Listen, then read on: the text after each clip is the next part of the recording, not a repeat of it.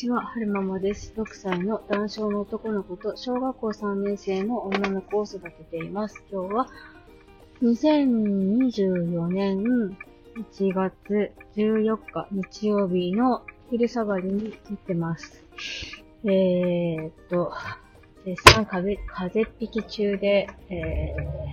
ー、咳とかが出るので、あんまり喋らないようにしてたんですが、えー、っと、お日様くんの、ん？お日様、お日様はくんじゃないですね。お日様ママさんの、えー、配信を、今日の配信を聞いていて、えー、そんなことないよって思っ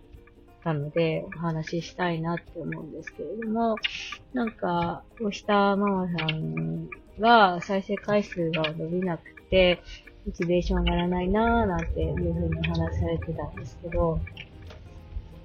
まあね、人それぞれ配信の目的っていうのは、それぞれ違うので、なんともかんともなんですが、私の、私も再生回数そんなに多くないですよ。二桁行くときもあれば一桁の時もあるし、なんか、なんでしょうね。もう最初は伸びないなって悩んでましたけど、あのーまあ、そもそも始めようと思ったきっかけが、こうやって声で私の考えとかを残しておけば、後々、なんか、声の遺産じゃないですけど、お姉ちゃんとかはるくんが大きくなった時に聞いて、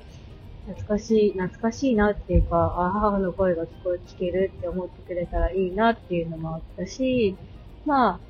もともとはお姉ちゃんとかはるくんに残そうと思って喋っていたことなんですけど、まあ、なんでしょうね。どなたかが聞いてくださって共感してくださったりとか、アドバイスしてくれたら嬉しいなっていう、そんな下心もあったりするわけで、で、今聞いてくれなくても、まあ、後々に、後々何ヶ月後とかに聞いてくれたりするパターンもあったりするのかなと思いつつ、おひさままさんもおっしゃってましたけど、あの、そんなにたくさん聞いてもらってないからこそ言えることもたくさんあって、夫の愚痴なんか特にそうなんですよね。あの、タイトルでわからないように、〇〇のつぶやきとかっていう風にしてますけど、こうやって自分の中でもやったこととか、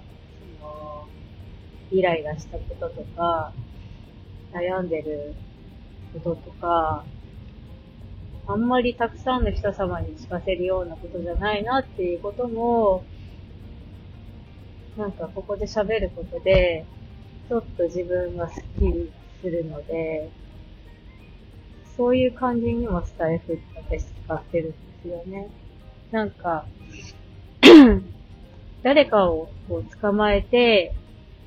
その人にた、その人にこう、口を聞いてもらうってなると、ちょっとね、遠慮が出るですよね。あの、こういうこと言うと不快に思わないかなとか、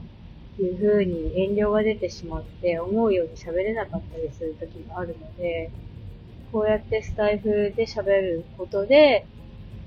アウトプットしてるから、それで一つで発散できるっていうのがあるのと、あと、なんか、たまにね、そうやって愚痴ってることに対して、いいねって押してくださる方がいらっしゃったり、あの、コメント書いてくださったりする方がいらっしゃるので、それでちょっとこう救われる部分があるというかなというか。なんで、なんでしょうね。私が、私、そのなんだろうな、たくさん聞いてもらってない、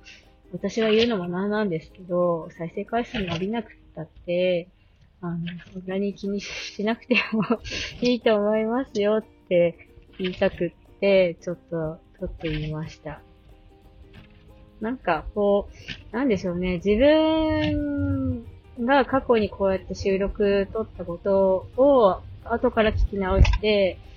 ああ、自分はあの時こういう風に思ってたんだなって思うこともありますし、あとは、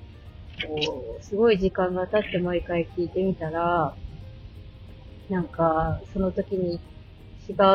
う感じでその時の自分に違うアプローチで、あの、アドバイスしてあげれるのになとか、思ったり、あとは、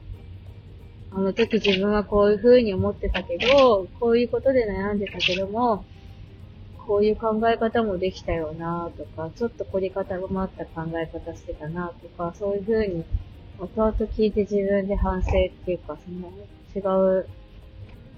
切り口で考えれたりね、するので、すべてが誰かに聞いてもらうためだけじゃないなぁと思っていて、そんな、こんなことを 伝えたくってちょっと撮ってみました。えー、どなたかの参考になればいいなと思いつつ、自分のために言ってるところもありますね。えっと、最後までお聞きくださいましてありがとうございました。それではまた。